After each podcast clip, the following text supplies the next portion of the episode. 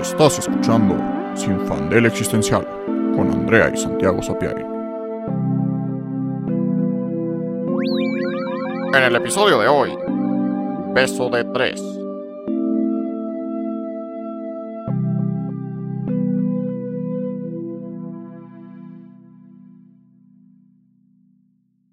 Hola, yo soy Andrea. Y yo soy Santiago. Y en el episodio de hoy tenemos una invitada muy especial, psicóloga en formación, futura terapeuta de pareja y catadora de calditos de pollo, Isa Cortina. Bienvenida. Bueno, hola, muchas gracias por invitarme el día de hoy. Estoy muy emocionada. Este, la verdad es que el, el tema del que, del que vengo a, a hablar con ustedes es cuando tenía como 19 años, entré en una crisis existencial acerca de mi sexualidad y todo.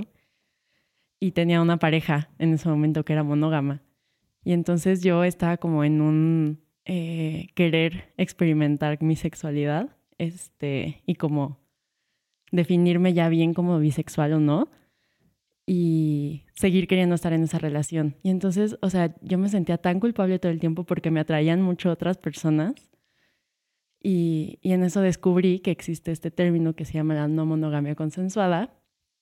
Y la verdad es que me encantó y fue como mi hiperfijación y empecé a leer un buen del tema y a ver series y podcast y cosas así. Y ahora pues hablo de esto cada que, que se me presenta la ocasión y estoy muy emocionada de hacerlo hoy. Súper, súper. Pues bienvenida. Nosotros en realidad, pues justo, yo no sé mucho del tema, más que no sé, igual y un poquito de lo básico. Este, pero me da mucha curiosidad del tema, porque pues justo siento que al final, no sé, la monogamia también últimamente como se han destruido las relaciones de pareja y la sexualidad y la heteronormatividad. Creo que también se ha deconstruido un poco la monogamia y decir, bueno, pero ¿de dónde viene? ¿no? Y, cómo empezó y qué significa y si en realidad es compatible con, con todas las personas o, o qué tanto es también como otro, pues no sé, como otro, ¿cómo decirlo? Como paradigma que, que nos metió a la sociedad y que seguimos pues porque así es, ¿no? Y pues justo creo que al final, como todo en este podcast, es como de, "Hmm, pero ¿tiene que ser así? Y si no, ¿por qué no? ¿Y cómo? Es que no. Y creo que generalmente las personas tienen una reacción muy visceral, ¿no? Cuando se toca la monogamia es como, creo que de las cosas más difíciles de deconstruir porque eh, involucra muchas cosas, o sea, involucra no solo, eh, pues, de construir el amor romántico, sino también, pues, cosas de ego y de celos y de prioridades. O sea, lo que más he pensado sobre el tema es, más allá de, de la no monogamia, la jerarquización de las relaciones y este rollo de que tu pareja romántica siempre tiene que ser la prioridad, ¿no? Y que así es como está construida la idea de la familia nuclear. Este, y tampoco, o sea, no tengo mucho conocimiento de esto como en literatura ni nada, pero más bien es pues algo que me he cuestionado y no tanto para mí, porque siento que tengo una perspectiva medio, no sesgada, pero muy este, particular, porque soy demisexual, entonces siento que... Está más o difícil. sea, no sé, es Está. como, güey, que me guste una persona es un milagro, casi casi, que me gusten dos, suerte. Entonces ni siquiera es como algo que prácticamente haya tenido que pensar nunca, pero eso me hace muy interesante y... em, no sé, creo que esta conversación puede ayudar a que no, que cuando se discutan este tipo de cosas, la gente no sea inmediatamente como, no, es que eso es, este, no sé, es poner el cuerno y es que, eso, ¿sabes? O sea, como todas estas preconcepciones que existen. Pero cuando tú tenías 19 y empezó todo esto, si nos quieres contar cómo fue personalmente esa, ese descubrimiento. Ok, pues todo empezó porque eh, fui a una fiesta con esta pareja que tenía y una chava me, me empezó a tirar la onda muchísimo, ¿no? Y yo me puse súper nerviosa, era como la primera mujer que me tiraba la onda bien y yo como gay panic. Em, entonces, este, mi pareja estaba ahí y como que él, él- él notó que, que me estaba tirando la onda, ¿no? Y que como que a mí me estaba poniendo nerviosa y me estaba gustando y todo. Y entonces se acercó y me dijo como de, em, pues si quieres hoy este, besarte con ella o como experimentar esa parte de ti, está bien. Y yo me quedé como, es de verdad, esto, esto me está sucediendo, esto puede pasar. Y, le dije como, vale, ¿estás seguro de que, de que estás bien con esto? Me dijo como, sí, no hay problema. Y yo, bueno, o sea, si me dices que estás seguro, lo voy a hacer. Me dijo, sí, X, no pasa nada. Y, mm, y pues el punto es que ya siguió la fiesta y, y, ya me acerqué a la chava y empecé como a bailar con ella y bla, bla, bla. Y nos besamos. Este, mm, y al día siguiente, o sea, como que a lo largo de la fiesta yo ya regresé con mi novio y estaba como, sí, como muy emocionada, ¿no? Y, y al día siguiente él me dijo como, la verdad es que no me gustó, o sea, me sentí súper mal de que hubiera pasado eso. Y yo esperaba que tú me dijeras que solo querías estar conmigo. Y mm. entonces yo me quedé como, ¡Ah! ¿qué está pasando? O sea, me sentí tan, tan, tan, tan mal. Porque dije, pues sí, es lo que se espera en una relación, ¿no? Y me acuerdo que le, le conté a mi mamá y a mi hermano que estaban ahí. Y yo como, es que pasó esto y me siento súper mal. Y mi, o sea, mi mamá y mi hermano me dijeron como, pues sí, es que ¿cómo se te ocurre? y en mi mente yo dije, pero le pregunté y pues tampoco está mal sentir deseo por otras personas. Claro. Y entonces como que me movió muchísimo eso. Y a, y a partir de eso, como empecé a, a buscar información al respecto. Le preguntaba a otras amistades que estaban más como en ese rollo. Eh, muchas amistades también queer, que siento que viene un poco de la mano eso de salirse de la norma, siendo queer, ¿no? Siento que son personas que son más abiertas a experimentar ese tipo de, relaciones. Sí, justo lo que hemos platicado es que ya que rompes una cajita, el resto pues siguen. O sea, es como de, ah, si ya puedo salir del closet de la heteronormatividad, pues de qué otros closets puedo salir, ¿no? Y que existen y que no vemos, porque justo no es, no es solo una, estamos en muchísimas cajitas. Sí, exacto, exacto, exacto. Entonces justo como que ya rompí ese, este, esa cajita y, y sí, se me abrió un mundo y e incluso en un momento dije, pues es que sí me ha pasado varias veces que amo a dos personas al mismo tiempo y que estoy como en esta disyuntiva de tener que elegir eh, una con otra, o sea, una de otra y con quién me quedo y con quién no. Pero pues al final creo que sí, fue esa experiencia la que marcó todo mi camino y como mi perfijación con este tema. Ok, está muy interesante porque o sea, qué bueno que no fue eso, pero ahorita que estabas empezando a contarlo, dije como, no, por favor, que no sea el güey, que es como, ah, como es con una mujer, está bien. O sea, ¿sabes? Como el rollo de, no tanto como estoy bien con eso, sino no cuenta, porque es otra mujer, que viene mucho de la heteronormatividad y siento que pasa mucho con mujeres bisexuales, o sea, que es como de, ah, mientras sea una mujer no importa, porque pues como no es un güey, no, no realmente me estás poniendo el cuerno. Sí, porque no es como competencia y viene como de esta deshumanización y objetificación de la mujer, ¿no? Que es como, ah, pues... Un objeto no te puede poner el cuerno con otro objeto. Sí, ¿No? O sea, pero sí, qué bueno que no fue eso, pero sí he escuchado muchos casos de... Pues, ¿qué pasa? O sea, creo que una de las cosas más interesantes de la monogamia o de los como em, pilares que la mantienen erguida es la posesión no necesariamente en toda la monogamia, pero sí existe esta idea de tú le perteneces a una persona y esa otra persona te pertenece a ti. Y creo que en el sistema en el que vivimos está mucho más sesgado a las mujeres les pertenecen a ciertos hombres, ¿no? Y, pasas, o sea, es como así, ah, es la novia de tal güey, y es la novia de, ¿sabes? O sea, como que eres una extensión de esa otra persona y no eres tu propio ser.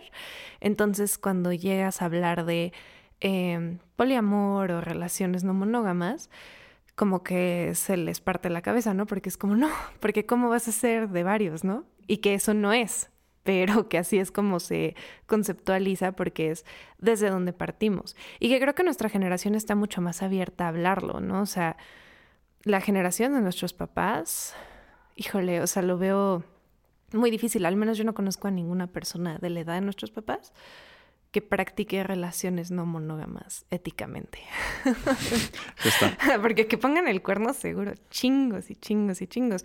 Que creo que también viene mucho de eso, que es como, pues, em, digamos, no porque tú quieras tener relaciones no monógamas significa que entonces en una relación monógama vas a poner el cuerno, tampoco es eso, pero sí creo que viene pues de una represión muy fuerte de decir, no, a huevo tengo que estar en una relación monógama, pero tengo este deseo muy fuerte de estar con otras personas. ¿Qué voy a hacer? Pues lo que todo el mundo hace, voy a como ponerme en esta figura de puedo tener amantes o puedo tener, o sea, como que creo que en ciertos contextos muy machistas se les hace más normal tener amantes que abiertamente tener una relación no monógama porque lo que les caga es el consentimiento, yo creo. Sí, estoy estoy súper de acuerdo. Y justo lo que dices, ¿no? Que hay como mucho estigma alrededor de la no monogamia por justamente el concepto de propiedad, porque así se hizo la monogamia, o sea, em, se, se, creó el concepto de propiedad privada y cómo las mujeres tenían que asegurar que sus hijos eran de su esposo porque si no, pues era, eran desheredadas y las asesinaban y muchas cosas, ¿no? Muchas cosas. Este, y pues a partir de eso fue que se, se conceptualizó las relaciones de pareja como una persona para toda la vida. Y justo eso también ha cambiado. El concepto de esta relación de pareja ahora ya no es una para toda la vida. De hecho, es raro. Ahora es una persona a la vez, pero sigue siendo una. Eh, entonces, sí creo que justamente nuestras generaciones son mucho más abiertas a mm, cuestionar estos, pues estos, estas bases de las que venimos, pero seguimos muy clavados y como que nos sigue dando mucho miedo porque son cosas que no entendemos. Y si de por sí no nos enseñan a relacionarnos como de manera sana, menos de esta manera que sí implica mucho autoconocimiento, mucha comunicación y, y, es difícil este, relacionarte de, esa, de esta manera.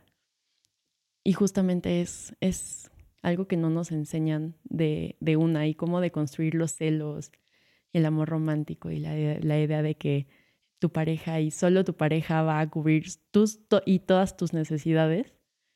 Este, y sí.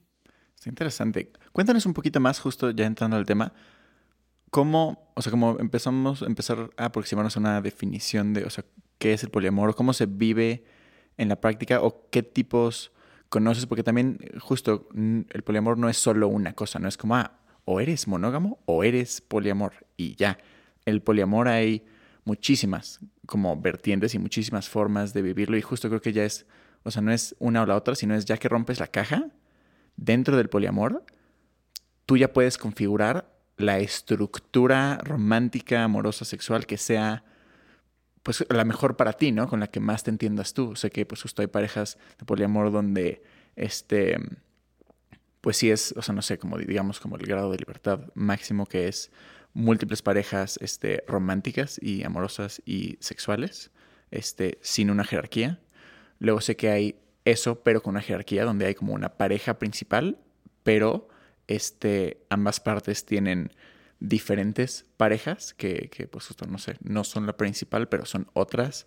Eh, están los thruples y así como parejas de, bueno, pues justo digamos de parejas de más de dos personas, ¿verdad?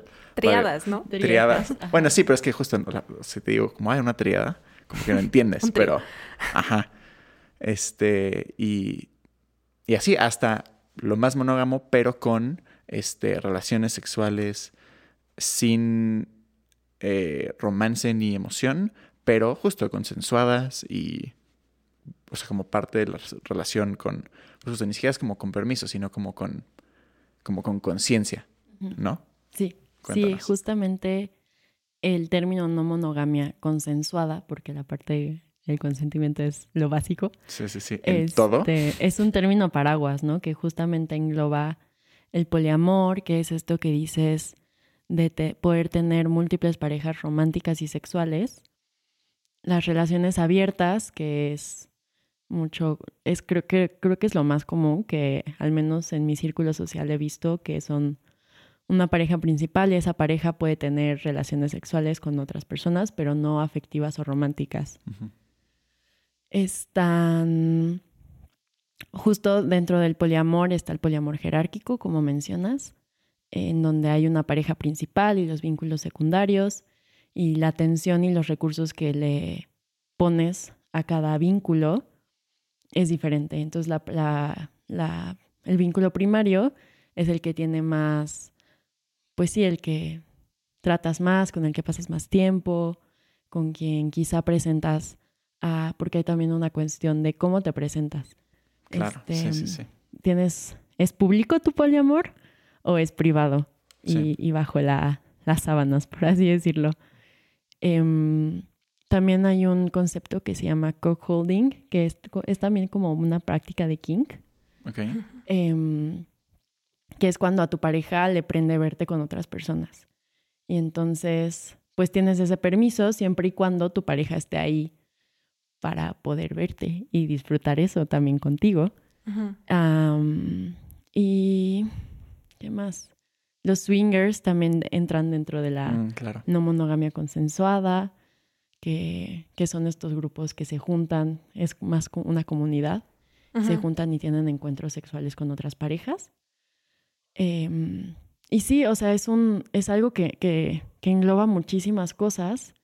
Y, por ejemplo, hay una cosa que se llama anarquía relacional que yo todavía no agarro por completo el concepto, porque justo es como muy anárquico, ¿no? Y es como, a ver, rompes todos mis esquemas de lo que es relacionarte o no. Pero es como parte de esta idea de que si ya estás deconstruyendo tus relaciones a tal grado de, poner, de poder tener más de una pareja, pareja sexo afectiva o romántica, ¿por qué las jerarquizas? O sea, es Claro. como un poco una crítica a este poliamor jerarquizado que sigue estando dentro de la norma, ¿no? Eh, porque al final sigues poniéndole más atención a una pareja y jerarquizando los vínculos. Y entonces la anarquía relacional es como un, ah, pues yo todo a todos y cuando quiera y como quiera y Claro. es, es- ajá. Que también algo que em, como que me hace mucho ruido de las prácticas no monogámicas consensuadas es que seguimos operando bajo el patriarcado a huevo. Entonces, en teoría, suena bien. En la práctica, siento que puede ser usado como una estructura de poder más para seguir em, pues abusando de mujeres, básicamente. O sea, creo que no necesariamente es así en todos los casos. Obviamente no es como que ah, no puedes ser este poliamoroso no puedes tener una relación abierta, obviamente sí. Pero he escuchado demasiados casos de cómo eso se convierte en algo, pues como en una, un método de control y un método también como de shaming, como de, no sé, o sea, por ejemplo, en los típicos posts de Am I the ¿no? Y que es el típico güey que es como, estaba muy aburrido de mi esposa, porque pues es tan aburrido estar casado por tantos años con alguien que se supone que amo, pero obvio no, porque pues, ¿no? Pero, whatever. Este, y entonces yo le dije que deberíamos abrir la relación y ella pues estaba muy lastimada, pero yo le dije que sí, que lo teníamos que hacer porque si no le iba a pedir el divorcio. Y entonces abrimos la relación y ahora ella tiene chingos de novios y yo estoy solo y ahora qué hago, ¿no? Que es como, ah, karma, bitch. Pero, o sea, este tipo de, eh, justo como de shaming, como de, es que si tú no lo haces, es que no eres abierto, ¿sabes? Como que no estás with the vibe, no estás en onda, no estás agarrando la onda de que esto es lo nuevo. Y eso creo que también es muy peligroso, precisamente porque seguimos operando bajo la misma, la misma dinámica, ¿no? O sea, no porque tú hayas deconstruido tu monogamia, significa que ya no seas machista. O significa que ya no apliques las mismas violencias que se pueden aplicar en una relación abusiva monógama. O, o sea, como que siento que em, nos falta muchísimo trabajar de por sí en una relación uno a uno, que cuando agregas más gente y si no lo has trabajado, pues se arma un cagadero, ¿no? O sea, la verdad es que no, siento que muchas personas no se conocen lo suficiente y no toman la suficiente responsabilidad de sus propios sentimientos y necesidades como para decir, ah, pues qué fácil, si no puedo, si no tengo una relación chida con mi novia, a ver si con cuatro. Pues no.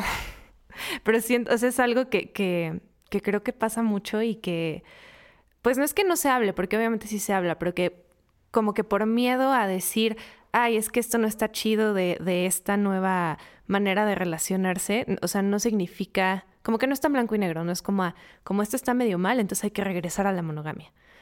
O como la monogamia tiene cosas tóxicas, entonces todos hay que ser poliamorosos. Pero siento que luego las comunidades se van muy a un extremo o a otro.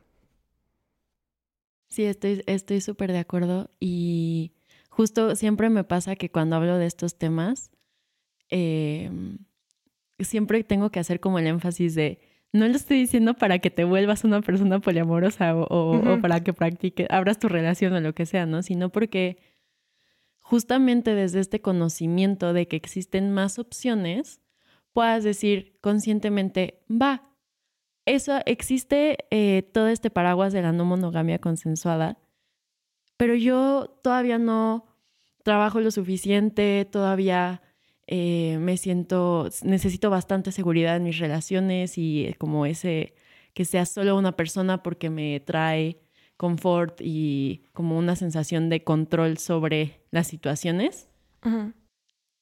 Pero lo estoy eligiendo desde la conciencia de que existen más cosas, ¿no? Justamente lo que, lo que yo digo, y fue como descubrí un concepto que se llama el monoamor que es cuando se elige estar solo con una persona romántica y sexoafectivamente desde el conocimiento de que existen más opciones.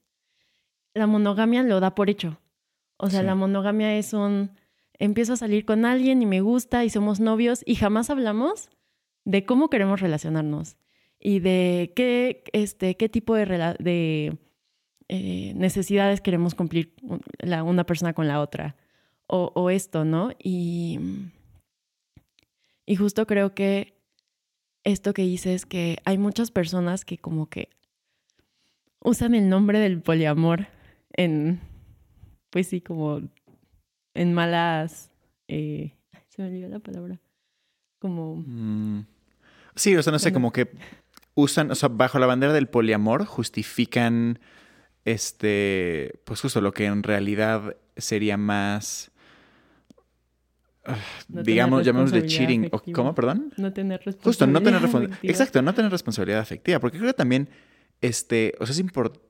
Justo, pienso que las relaciones poliamorosas son al revés, o sea, es un paso más allá, pero justo más, este, o sea, requiere mucho más conocimiento de uno mismo, de, tu pareja, y deja tú de tu, tu pareja o tus parejas, pero de, de cómo yo me relaciono con otras personas y qué es lo que quiero.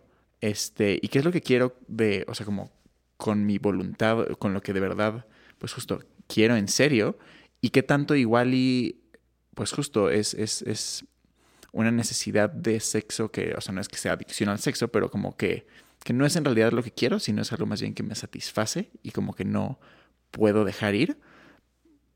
Pero justo, y creo que bajo la bandera del poliamor, muchas personas sin responsabilidad afectiva justifican este, pues justo su falta de, responsabilidad y se arman pues, unos cagaderos de relaciones. Y cosas este, así como de, es que, claro, tú y yo dijimos que íbamos a ser abiertos, entonces, ¿qué te importa que pase más tiempo con esta persona si no es sexo, no? O sea, como cosas así que es como, todos son acuerdos.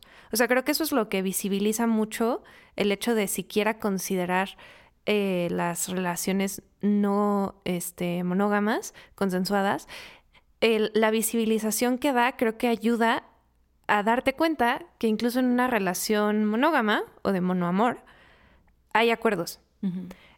El asunto es que son acuerdos que ya como que no sabemos eh, porque la sociedad dijo que así son. Que, son. que son implícitos y que no acordamos justo, digamos, como conscientemente, sino que los acordamos implícitamente y que ese es el problema, ¿no? Que es como, mm, pero si nunca hice el trabajo de, de autoconocimiento para saber si en realidad quiero o no eso, sea lo que sea de, de de justo monogamia o, poliamor.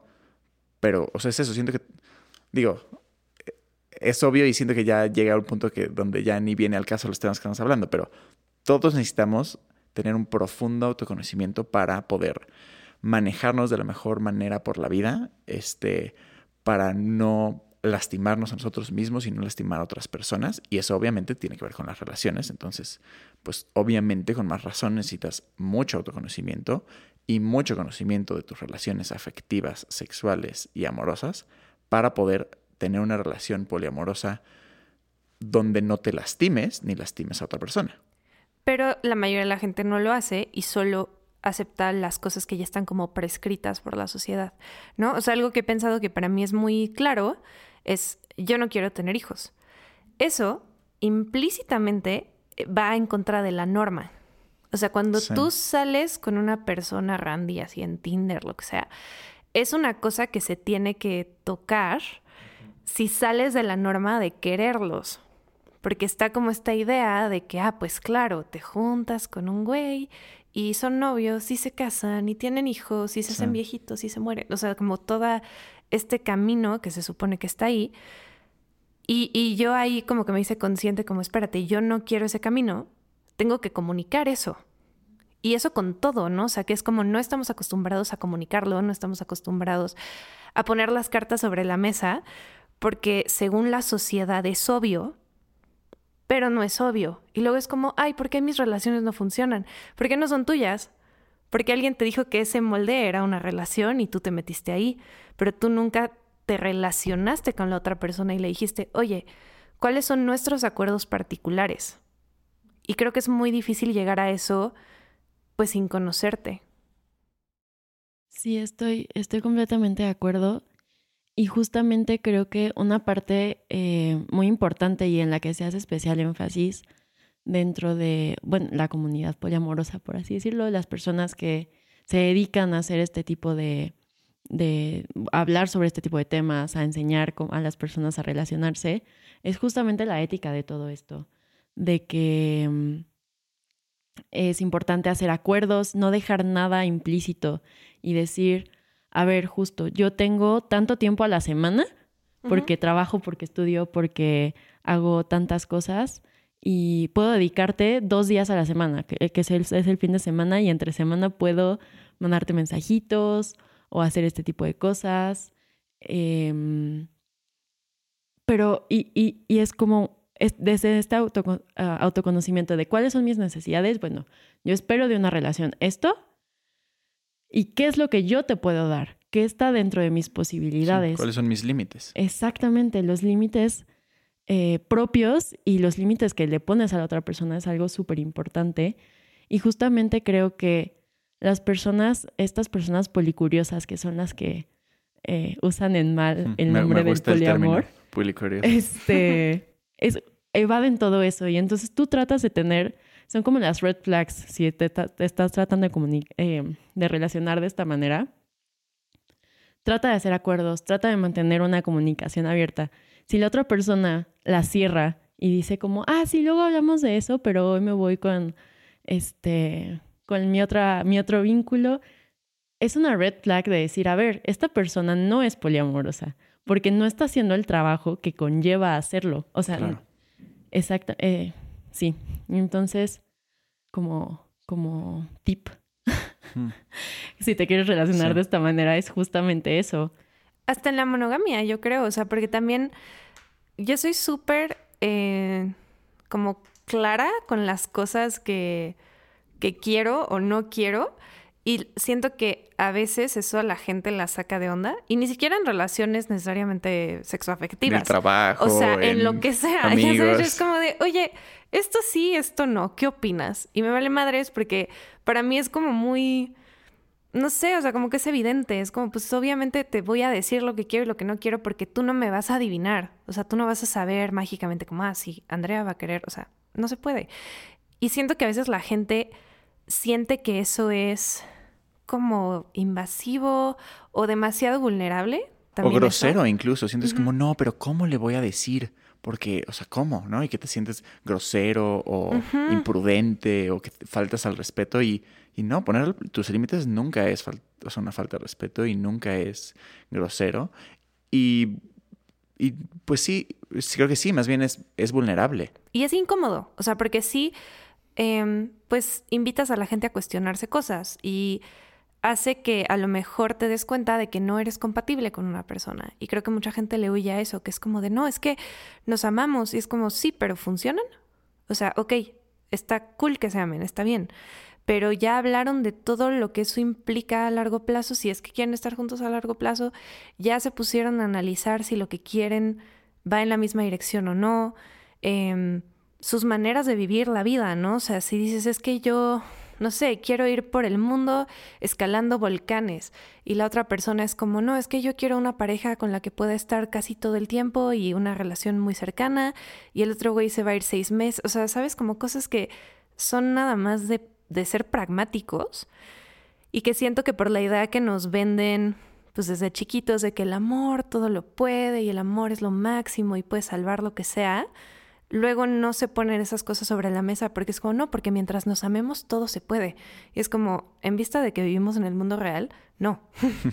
Pero nadie quiere pensar así, todo el mundo quiere pensar como, wow, encontré a mi persona y no la voy a soltar nunca y ya, y fuimos felices para siempre porque nos amamos. Y si no haces el trabajo, eso no va a pasar. Seas monógamo o no. Sí, justamente la idea de que el amor te elige, ¿no? Y tú no, no, tú no eliges al amor y entonces llega esta persona que, que tiene, que potencialmente tiene todo lo que tú querrías en una persona y en una pareja, pero justo se queda en la potencialidad. Y yo sí creo que también todo esto viene de la mano de cuestionarse qué es el amor para nosotros, ¿no? No es esta cosa que...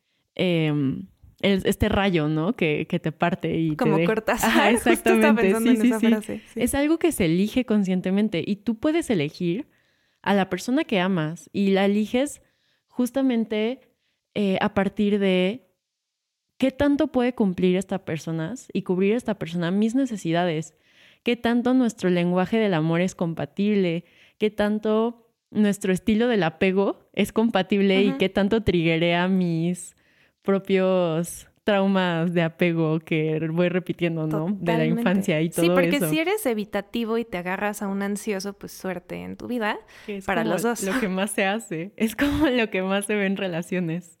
Y, y justamente es como, otra vez volvemos al, al, autoconocimiento, de decir, antes de relacionarte, aprende, a o sea, con alguien más, aprende a relacionarte contigo y, y con con tus necesidades y a cubrir tú mismo tus propias necesidades.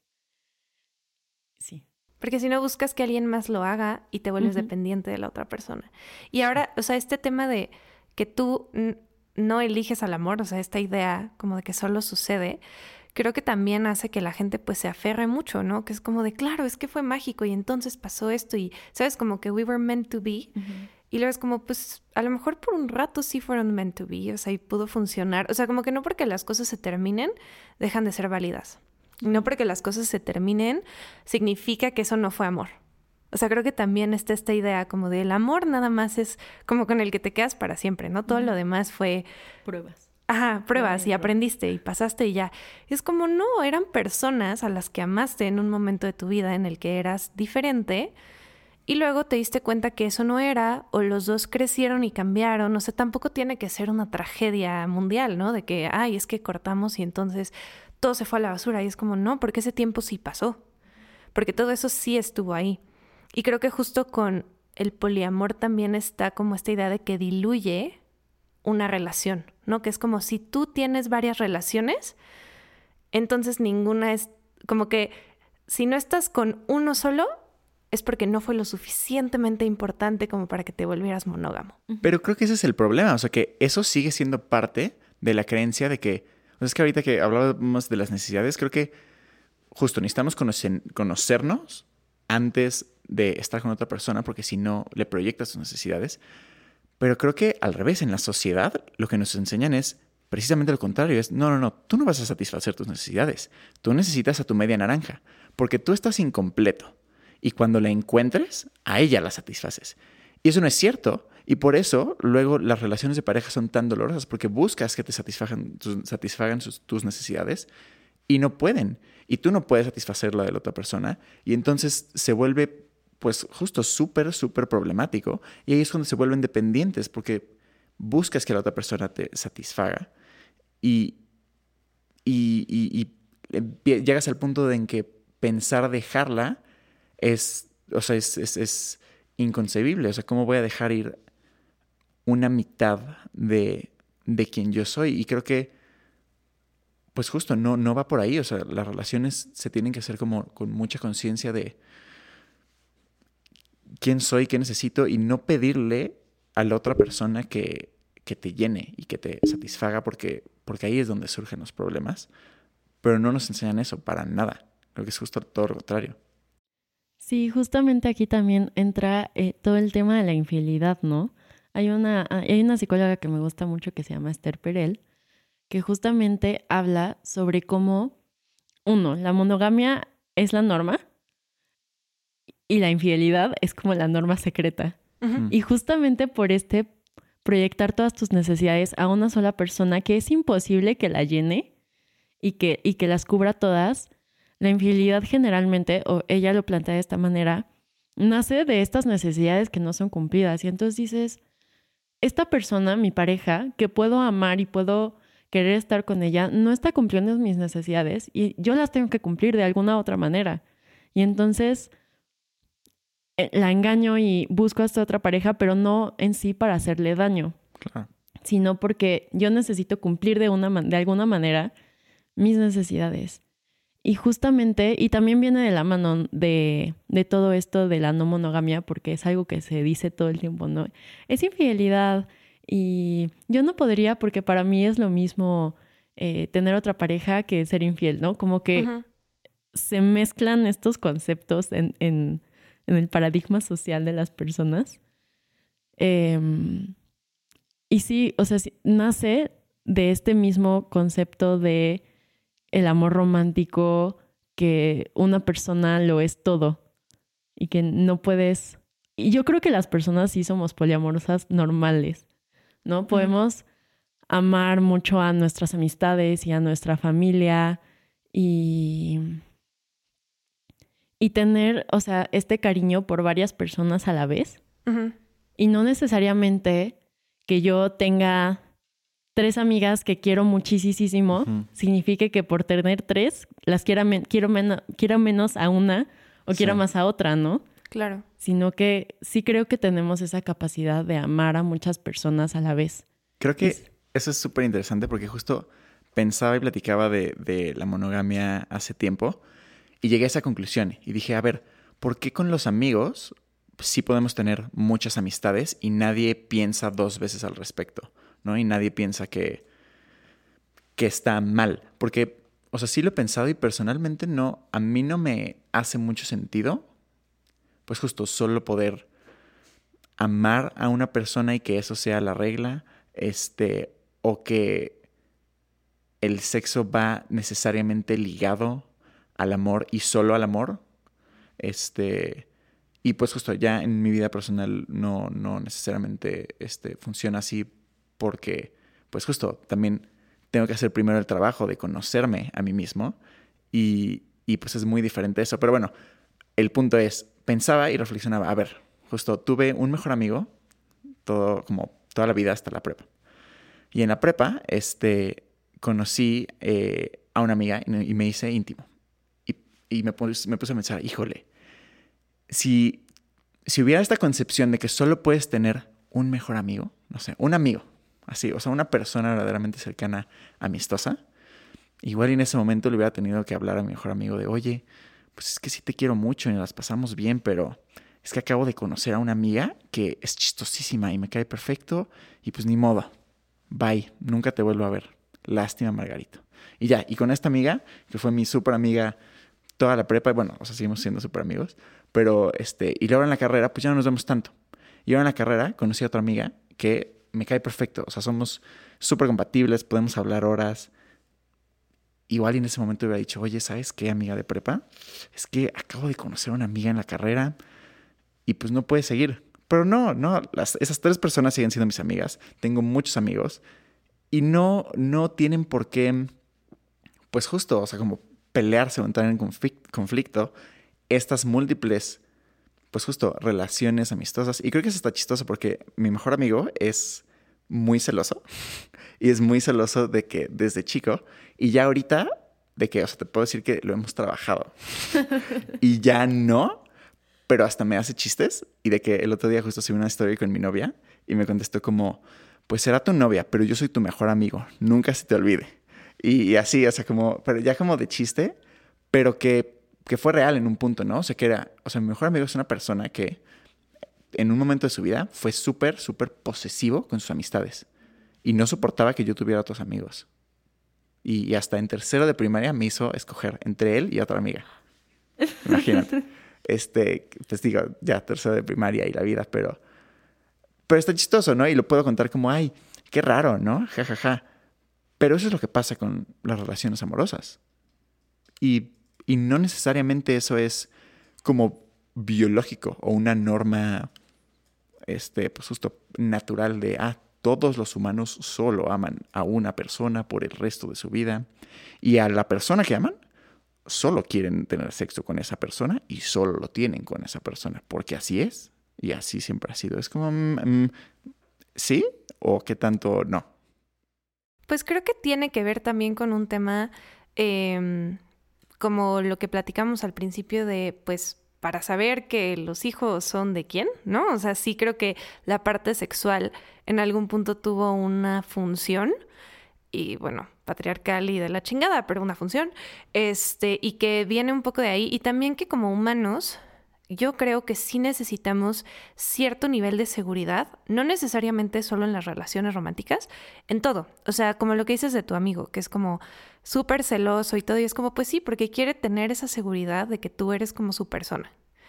¿Está fucked up? Claro, pero, pero lo entiendo, ¿no? O sea, entiendo de dónde viene y es muy común, especialmente cuando somos niños. Cuando somos niños es de, no, es que ella es mi mejor amiga y solo ella, y, ¿sabes? O sea, como todo esto de... Em, pues lo de la propiedad privada. Es como, pues tú, tú aprendes cuando eres niño, como, oye, estos son tus juguetes. Y esos son juguetes de, esto, de ese otro niño y no le puedes robar el juguete porque no es tuyo. Y o sea, como que toda la idea de lo que te pertenece y lo que no te pertenece y lo que entra en tu esfera personal y lo que no, aunque está enseñado de una manera que no creo que sea productiva, sí tiene una razón de ser y sí tiene una función meramente pragmática. O sea, es como, mm, no sé, o sea, el tema, por ejemplo, de los acuerdos, yo, mi razón número uno por la que no podría tener una, una relación no monógama es porque no me da la vida. Y ya.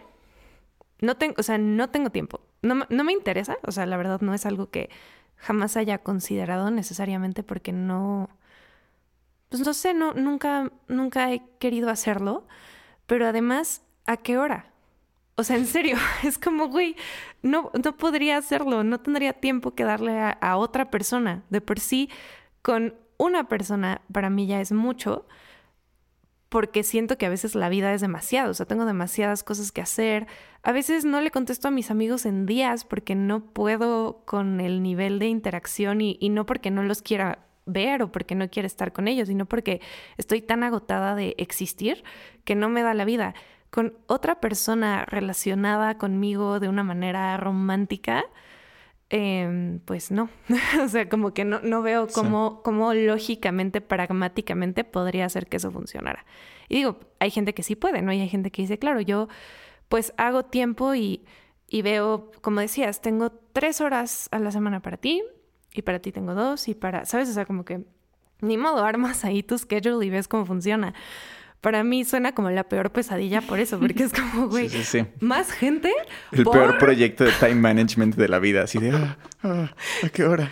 Exacto, exacto. Más gente, ¿por qué haría eso yo con mi vida, no? Pero entiendo que, que, eh, que pues hay gente que le gusta relacionarse de esa manera. Pero sí creo que la mayoría de las personas que se aproximan al poliamor o a las relaciones no monógamas, la primera barrera es esto de la posesión y los celos y la identidad. Porque quién es tu pareja define mucho de quién eres. O sea, también creo que eso lo tenemos muy metido, que incluso con los amigos, que es como, claro, es que él es mi mejor amigo. Y yo, o sea, como que te das importancia basándote en tus relaciones. Y para muchas personas puede ser pues un golpe en el ego de decir, ah, sí, estoy con él, pero no soy su pareja primaria. A ver, ok, siente eso, sí, claro. O sea, ¿Puedes aguantar eso? ¿Puedes? Puedes lidiar con eso sin que te triggere inseguridades, apego ansioso, este, traumas de lo que sea. Sí, claro, claro. O sea, es un. Pues justo, o sea, es que necesitas un trabajo profundo de autoconocimiento y de exploración y de constante comunicación contigo mismo y con tus parejas para poder entrar al poliamor. Sí, ahorita, ahorita que dijiste este, esto de, de las horas, ¿no? En los calendarios y así. Hay personas que sí dan como tip que practican eh, este, el poliamor, por ejemplo, y tienen varios vínculos que se comparten sus calendarios. Y entonces hacen citas literal como dentro del calendario.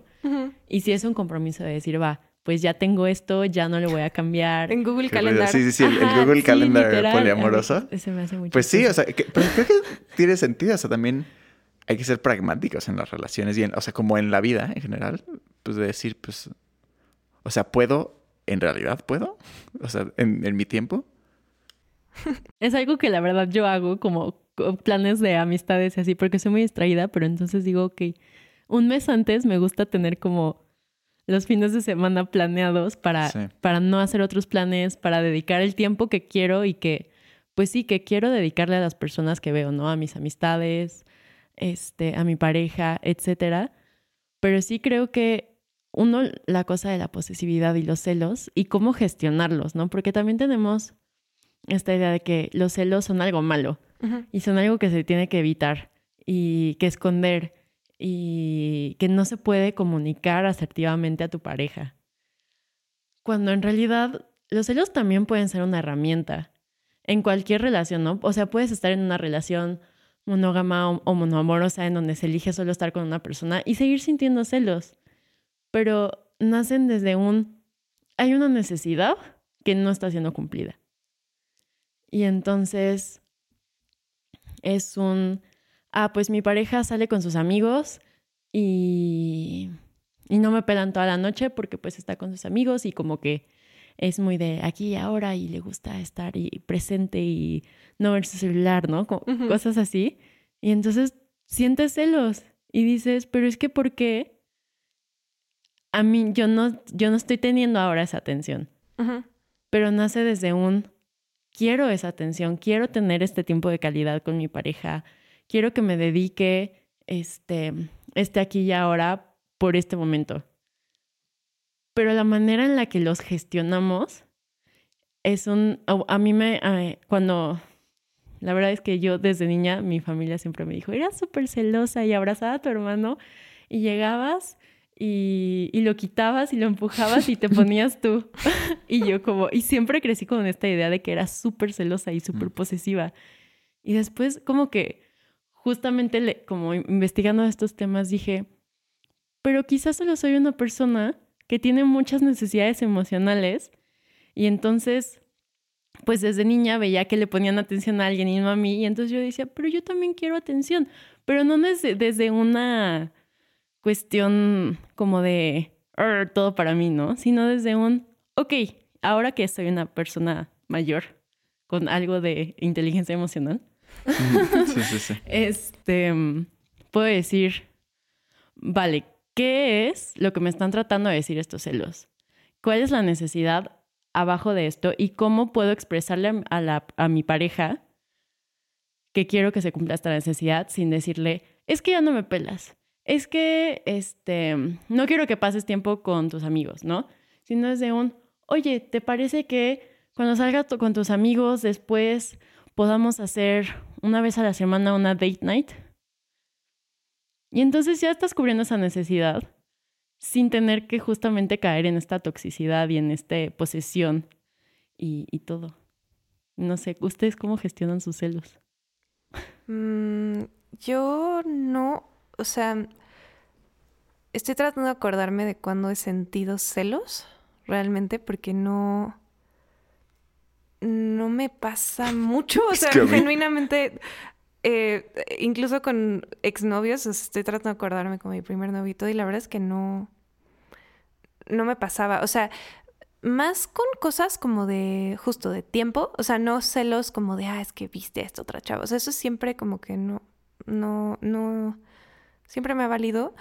Eh, y la verdad, los novios que he tenido nunca han sido nada como, nunca me han dado ninguna razón para que yo tenga celos. Y además he tenido muchas relaciones a distancia, entonces como que, o sea, yo sí confío mucho en las personas, ¿sabes? O sea, yo jamás he pensado como, ah, me está poniendo el cuerno, porque no me contesta? O sea, como que jamás pasa por mi mente. Eh, pero más como con cosas de tiempo, eso sí, eso sí. Me pasaba mucho con mi exnovio, porque era una persona muy fría y muy como la verdad es que su inteligencia emocional no era la mejor, no les voy a mentir. O sea, era muy buena persona, pero Jesucristo. Tú date, él no va a escuchar esto. no habla español, entonces, no hay pedo. Pero eso es lo mejor de todo. Exacto. Saludos hasta Canadá. ¿Qué va a hacer? ¿Pedir que se lo traduzcan? Exacto. Además, no es como que sigue teniendo amigos mexicanos porque nunca ha cuidado sus relaciones, entonces.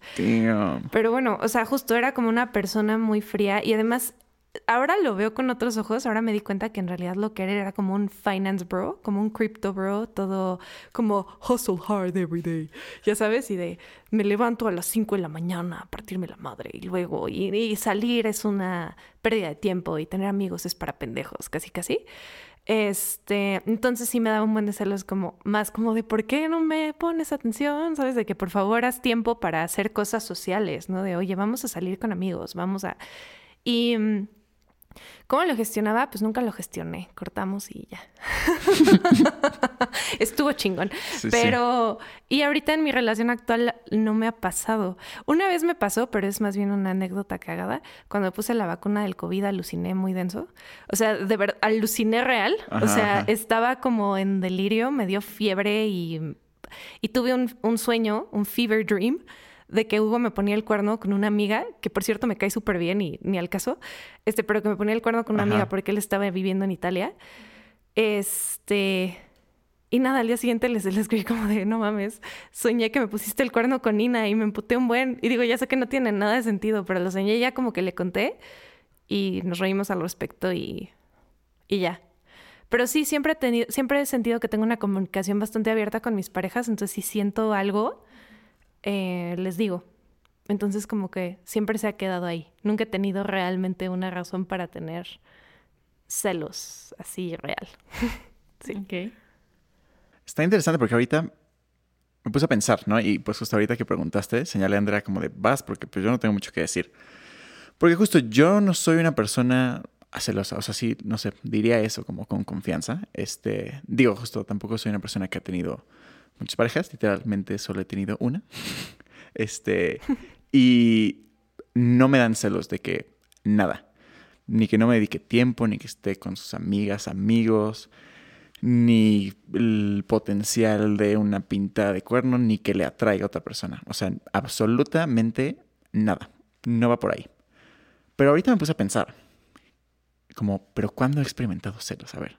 Y sí los he experimentado y ahorita como que me caché, está interesante, los he experimentado, los experimentaba mucho en prepa, porque justo, aunque este, pues justo mi novia es mi única pareja este, formal que he tenido ever, en prepa tenía lo que le llamábamos en ese momento ondas, con múltiples oh. personas, que eran como justo como estas weird relaciones no concretadas de tensión sexual no concretada. Y justo, y no me atraían afectivamente a estas personas. O sea, nunca consideraba como, ah, sí, quiero que seamos una pareja. O sea, no iba por ahí. Eran ondas. Me gustaba eso, como somos amigos, pero nos besamos de repente. Y está divertido eso. Y ya, me gustaba eso. Y, entonces era como, ah, pues cada que vamos a una fiesta, pues nos vamos a dar, ¿no? Porque pues es como nuestro acuerdo implícito. Pero si en una fiesta íbamos y se daba con otra persona, uh. sí sentía así como de, pero yo soy tu persona con la que traes ondas, ¿qué haces besando a otra persona? Y, y al revés, o sea, eran las relaciones en las que más podía, obviamente, la otra persona besarse a alguien más y hacer lo que quería porque no era nada formal y ni me gustaba amor, o sea, no tenía ningún este vínculo emocional, este amoroso con esta persona, era como meramente, bueno, no, sí era emocional hasta cierto punto, pero bueno, justo emocional, sexual, pero eso sí me daba celos, pero, o sea, en realidad ese tipo de relaciones las, este, pues justo ya no las tengo, uh, pero ya no las tengo también desde antes, este, pues justo de, de, estar con mi pareja, porque sí las identifiqué como algo medio toxiquillo de cómo me relacionaba con las personas, porque justo dije como, no, a ver, es que estoy súper, o sea, estoy siendo súper fuckboy, súper deshumanizando a estas personas, porque, porque llegó un punto en el que sí empecé a lastimar a unas personas sin darme cuenta. Porque yo decía ah, pues sí, estos solo son ondas y los dos entendemos que esto no va ni para ningún lado, pero pero a veces estas personas eran como, no, pero pues yo pensé que nos gustábamos. Y yo como, ah, fuck. Es que se me olvida que, que claro, que para la gente el sexo es amor también. O sea, y, y, y no necesariamente, o sea, en mi mente, no sé, es, es, raro. Pero bueno, y me di cuenta de eso y fue como, no, a ver, estoy súper deshumanizando a estas personas y usándolas como nada más como para mi satisfacción sin pensar en ellas. Este, y estoy viéndolas justo como mías, como mi posesión, como si tú, porque las estoy viendo como objeto. Y fue como, no, es que pues eso está terrible, no va por ahí. Este, deconstruí y pues no diría que sigo deconstruyendo porque pues ya no, pero tampoco diría que lo deconstruí 100%, no, no sé si me dio chance, pero, pero bueno, sí, o sea, ya no va por ahí, no quiero ir por ahí. Y ahorita que tengo una pareja, no va por ahí para nada. O sea, no siento como posesión, ni celos, ni, ni nada por ese estilo y, y, yo lo siento como algo muy sano. ¿Tú cómo lo has hecho? Yo como lo he hecho. Um, déjame pensar en la última vez que sentí celos.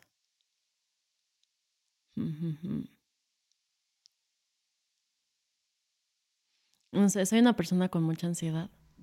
Y entonces todo el tiempo me creo escenarios catastróficos en, mm. en mi cabeza. Sí, sí. y um, actualmente tengo una relación a larga distancia. Ahorita que lo dijiste fue como... I got you. Este, me gusta conocer personas que han tenido este tipo de relaciones, ¿no? Este... Um, y creo que la última vez que sentí celos fue empezando este, que ya habíamos como tenido la conversación de qué, qué es lo que buscábamos y hablamos también sobre, a partir de eso entendí lo que era el, bueno, descubrí el concepto de monoamor, mm. este, porque pues sí hablamos de que si queríamos que fuera algo abierto o no, o este, pues de este tipo de muchas relaciones que hay, ¿no? Del catálogo. este mm, quedamos que íbamos a ser un amorosos. Y, y una vez me dijo como, acá, o sea, había pasado poquito tiempo que llevábamos en realidad como en todo esto. Y me dijo que iba a salir con una amiga que estaba de visita eh, y que iban a ir a un parque o ir por un café o una cerveza o algo así, ¿no? Y yo dije como de, ah, ok, va.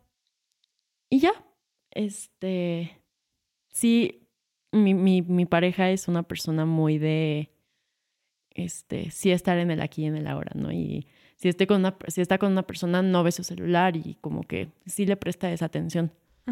Este, y entonces, pues yo estaba nerviosa, ¿no? Y yo, ok, este, porque me, me había pasado en relaciones pasadas que cuando mi expareja decía como, ay, sí, es que voy a ver a una amiga. Yo sabía que la amiga no era amiga, ¿no? Y mm. porque a sus amigas les decía por su nombre.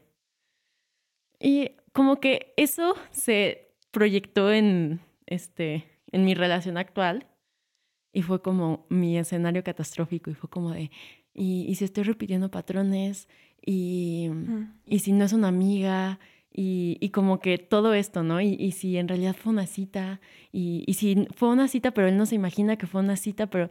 Y entonces fue todo esto como en mi cabeza y después fue como un, a ver Isabel, para y respira Y yo me autorregulo mucho como haciendo sentadillas y así. Ok, sí, sí. Es Cada un quien. muy bueno. Te saca de ese como estado mental. El dolor físico quita el dolor emocional. Pero sí, en verdad es una, es una estrategia. Si alguien Sí. alguna vez ven a Especialmente una si tienes TDA. O sea, moverte. Es bueno. Y entonces me puse a hacer sentadillas. Y ya respiré y escribí un poco cómo me sentía y de dónde creía que estaban viniendo estos celos. Y como que ya di con eso, ¿no? Que nacía de una inseguridad, pero pasada. Sí, que no tenía que ver con la relación actual. Y es que siento que las cosas que te pasan sí te marcan muchísimo. O sea, yo también siento que no soy celosa en gran parte porque nunca me han puesto el cuerno. O no que yo sepa, ¿verdad? Porque es imposible saberlo. Pero que yo sepa, nunca me han puesto el cuerno. Y entonces nunca he tenido como esa experiencia de tener una confianza absoluta en una persona y que la rompan. Y entonces no, pues sí, no, no, no me quedo como con ese trauma de decir, puta, es que qué tal si vuelvo a confiar y me vuelven a, o sea, no me ha pasado. Y también tengo una perspectiva muy como de, si me pones el cuerno, pues qué pendejo. O sea, sabes, como que honestamente es como, no es mi problema. O sea, si alguien me pone el cuerno a mí, Suerte. pues suerte. En primera, Primero que nada, temo suerte. por ti. Sí. No, pero no, realmente es como, pues no tiene nada que ver conmigo. O sea, como que sí lo pienso muy como, pues mira, si alguien te pone el cuerno, nunca es tu culpa. Nunca es tu culpa. Es la otra persona tomando una decisión muy pendeja. Y pues que con su pan se lo coma, ¿sabes? O sea, como que obviamente te va a doler y todo, pero creo que sí es muy liberador el pensar como, bueno, no tenía nada que ver conmigo. Fue esa persona actuando en algo que no tiene que ver conmigo. Sí. Sí, estoy súper, súper, súper de acuerdo. Y, y pues sí, creo que también, otra vez abordando el autoconocimiento, este, una vez que justamente identificas de dónde están haciendo estos celos, puedes decir, ok, ¿qué puedo hacer ahora? O sea, ¿cómo puedo gestionarlos y comunicarlos, no? Y, y entonces lo que hice fue decirle, platícame un poco cómo te fue, qué hiciste, cómo se llama tu amiga. Y una vez teniendo el nombre, hace cuenta que se borró todo ese, ese esquema catastrófico de mi cerebro y fue como de, ah, Sí, sí. ok. Y, y, y fue como, siento que me- la verdad me sentí muy orgullosa. Después llegué a terapia y fue como de, le dije a mi psicóloga. Sí, como, ay, lo regulé. Sí, exacto, Sí, me sí, sentí sí. muy bien. Porque, porque lo pude hacer de una manera, entendiendo de dónde venía y diciendo, "Eh, aquí no, aquí eso que, que pasó no cabe aquí, porque no me ha dado ninguna razón para, este, muy pragmáticamente, ¿no? Para desconfiar, he tenido una respuesta segura, este, como, pues sí, a partir de esto. Y, y sí, básicamente eso. Siento que lo más importante es encontrar de dónde viene, de qué experiencia pasada, de qué inseguridad propia, de qué diálogo, de este, también como, bueno, siempre digo que saber tu tipo de apego es súper importante porque vienen los diálogos, ¿no? Y de este, de este tipo de apego. Entonces es un, o soy mucho o no soy suficiente o no necesito a nadie, como los diálogos normales que hay este, en estos, pues sí, arquetipos como definidos del apego. Y a partir de eso te enseña mucho a, pues a identificar y a expresar tus necesidades de una manera más asertiva, por así decirlo. Claro, porque todo lo que tiene que ver con, o sea, el autoconocimiento creo que es la base para cualquier relación. O sea, como decíamos antes, eh, no te puedes relacionar de ninguna manera eh, sana, sea monógama o no monógama, sin autoconocimiento. Y creo que también esa es la mayor barrera a poder hablar de esto, porque el aceptar que existen otras maneras de relacionarse, el aceptar que la monogamia no es la única opción, el aceptar que tú decidiste de alguna manera estar en la relación en la que estás, pues te pone la responsabilidad de regreso a ti. Te pone la responsabilidad de decir, como tú te relacionas, viene de algún lugar, con quién te relacionas viene de algún lugar, no puedes echarle la culpa a la sociedad O sea, sí, porque obviamente, pues sí, eh, eh, informa mucho de lo que hacemos, pero justo el aceptar que hay otras maneras de relacionarse abre un libro de preguntas que la mayoría de las personas no quieren ni pensar en responder. Es mejor, oye, yo me quedo aquí en mi institución, que ya me dijeron qué es lo que es, y si no funciona, pues ni modo, pero yo me voy a quedar ahí. Y nunca voy a pensar en qué pudo haber sido si abro mi vida a tomar una decisión diferente.